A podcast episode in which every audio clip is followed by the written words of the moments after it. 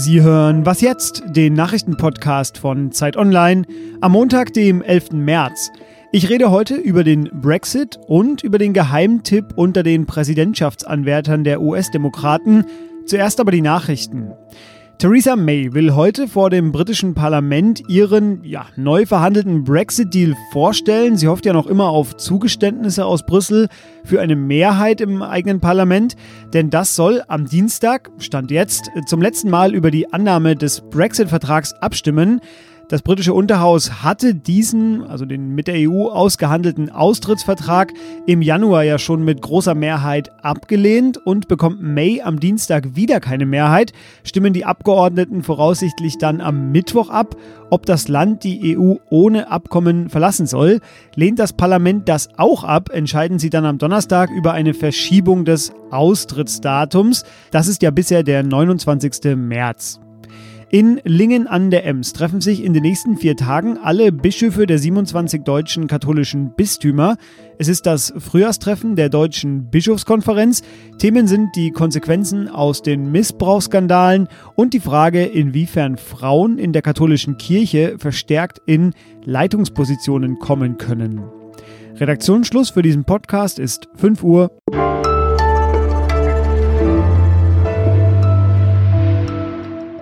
Hallo und herzlich willkommen zu einer neuen Folge von Was jetzt? Mein Name ist Fabian Scheler und ich begleite Sie durch diese ganze Woche. Wir werden dort, Sie haben es ja in den Nachrichten schon gehört, wahrscheinlich einige Male über den Brexit reden müssen.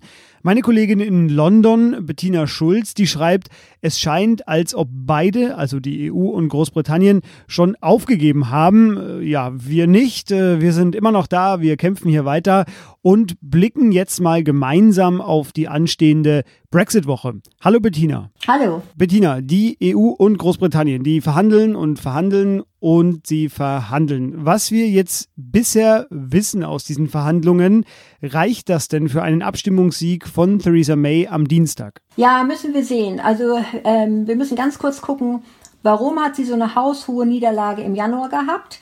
Das war eindeutig, weil immer noch zu viele aus ihrer eigenen Partei gegen ihren Deal waren, vor allen Dingen gegen den Backstop. Dieser Backstop ist ja die Notlösung, der im Zweifelsfalle Großbritannien, auf jeden Fall aber Nordirland in der EU-Zollunion und in Teilen des Binnenmarktes hält, auf Dauer unbefristet. Und das akzeptieren sehr viele ähm, Brexit-Anhänger nicht.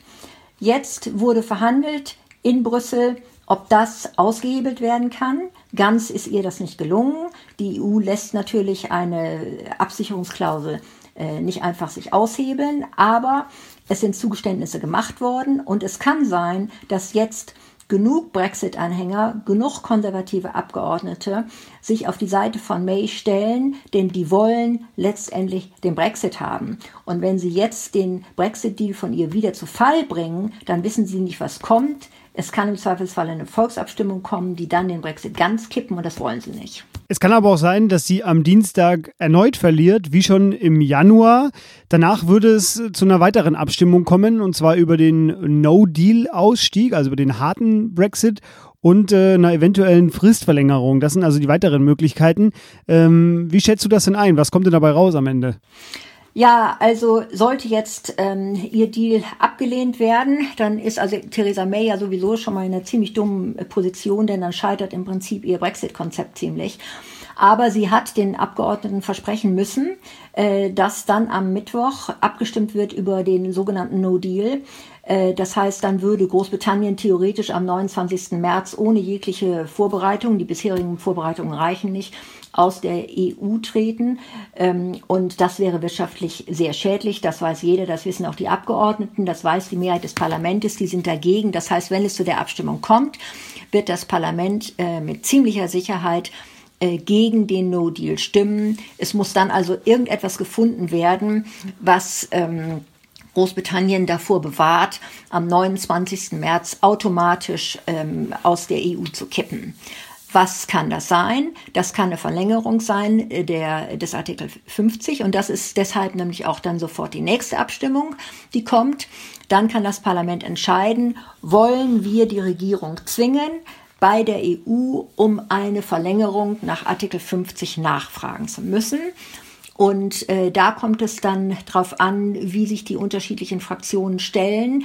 Ähm, es kann sehr gut sein, dass ähm, dann nach einer äh, Fristverlängerung gefragt wird, weil ähm, die Abgeordneten natürlich erstmal den No-Deal nicht wollen, ihren Deal nicht wollen. Also es muss irgendwas anders kommen.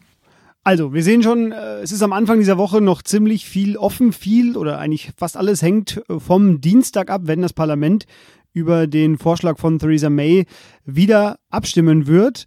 Äh, und was wir auch gelernt haben über den Brexit bisher, es kann auch alles sich wieder innerhalb von Stunden verändern. Für uns bleibt am Ball Bettina Schulz in London. Vielen Dank dir. Ja, tschüss.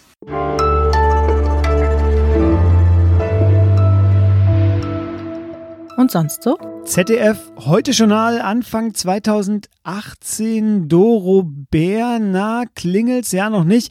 Die Staatsministerin für Digitalisierung damals gefragt nach dem Breitbandausbau. Ja, ja, ja, genau das war der Moment, als sie zum ersten Mal von Flugtaxi sprach, weil das werde künftig ein großes Thema und siehe da, ein gutes Jahr und einige Runden Spott später wird es Wirklichkeit. Heute stellt Bundesverkehrsminister Andreas Scheuer in Ingolstadt den City Airbus vor und der soll noch dieses Jahr erste Testflüge machen.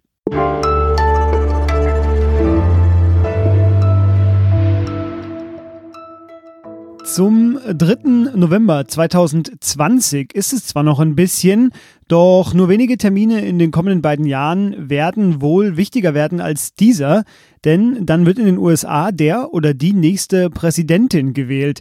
Donald Trump wird wieder antreten und so langsam formieren sich auch seine Gegenkandidaten. Wie es aussieht, wird es da bei den Demokraten ein größeres Feld an Bewerbern geben. Bernie Sanders, der ist schon im Rennen, Joe Biden wahrscheinlich auch bald. Und dann ist da aber noch Elizabeth Warren und über die Senatorin aus Massachusetts, eine Art, ja, Geheimfavoritin, will ich jetzt reden, weil sie gerade mit einigen Forderungen ziemlich für Furore sorgt. Und einordnen äh, wird mir das jetzt unser USA-Korrespondent Jörg Wimalasena am Telefon. Jörg, du warst dabei, als Elizabeth Warren am Freitag forderte, dass die großen Tech-Konzerne wie Google oder Facebook äh, zerschlagen werden sollen. Das ist ja eine ziemlich radikale Forderung. Was für ein Profil hat sie denn eigentlich? Ja, Elizabeth Warren war am Freitagabend in Long Island City. Das ist ein ganz besonderer Ort, äh, den sie sich da für ihre Wahlkampfveranstaltung ausgesucht hat. Denn hier sollte eigentlich der neue Amazon Campus entstehen in New York. Und äh, dagegen haben Bürgerinitiativen und auch viele Politiker mobil gemacht, weil Amazon äh, auch Milliarden Steuernachlässe kriegen sollte. Und das ist natürlich äh, genau ein Thema für Elizabeth Warren, die eigentlich ihre gesamte Politikkarriere damit verbracht hat, gegen die Macht von großen Konzernen vorzugehen. Sie hat nach der Finanzkrise äh, dabei mitgeholfen, eine Behörde ins Leben zu rufen, die äh, Banken äh, verfolgt und bestraft hat. Und aktuell ist natürlich ein großes, großes Thema in den USA die Macht äh, eben dieser Tech-Konzerne wie Amazon, wie Facebook, wie Google. Und äh, da hat äh, Warren am Freitag einen Plan präsentiert, dass die aufgespalten werden sollen. Und das kam natürlich äh, beim Publikum relativ gut an. Ja, sie greift damit offenbar einen Zeitgeist auf. Bernie Sanders kann das auch. Was unterscheidet die beiden denn eigentlich? Sanders und Warren gehören äh, einem ähnlichen Flügel der Partei an. Also die sind auf jeden Fall beide links außen äh, in der Partei. Der Unterschied ist folgender.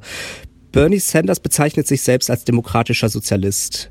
Er hat also eine gewisse Skepsis gegenüber allem, was in irgendeiner Art und Weise mit Kapitalismus zu tun hat, während Warren eher der Meinung ist, dass durch die Macht der Banken, durch die Macht der Konzerne äh, die, der eigentliche Kapitalismus, also die eigentliche Marktwirtschaft außer Kraft gesetzt würde.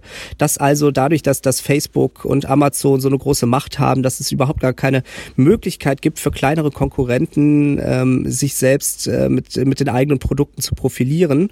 Und eigentlich sieht Warren den Zustand des Marktes und des Kapitalismus in den USA eher als verstopft durch Monopole, verstopft durch die Macht von Konzernen und Banken. Und das möchte sie so ein bisschen aufsprengen. Ihre Kritik ist also nicht so fundamental wie die von Sanders. Sie bezeichnet sich selbst auch als überzeugte Kapitalistin. Sie äh, richtet sich sehr, sehr stark eher an die Mittelschicht äh, und nicht so sehr irgendwie an die komplett marginalisierten äh, in der Gesellschaft äh, der USA.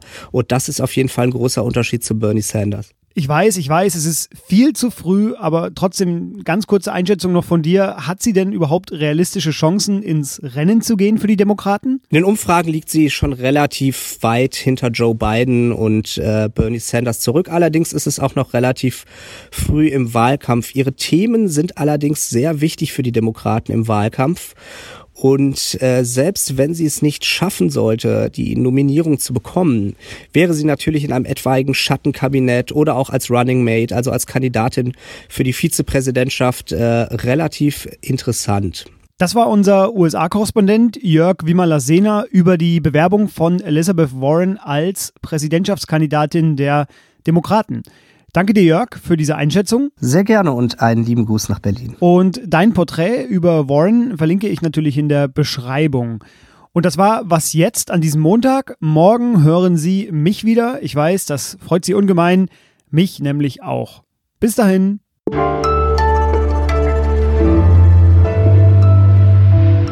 Ja, warte, warte, warte, vielleicht noch, vielleicht noch ein Satz ein, den man irgendwie dazwischen legen müsste.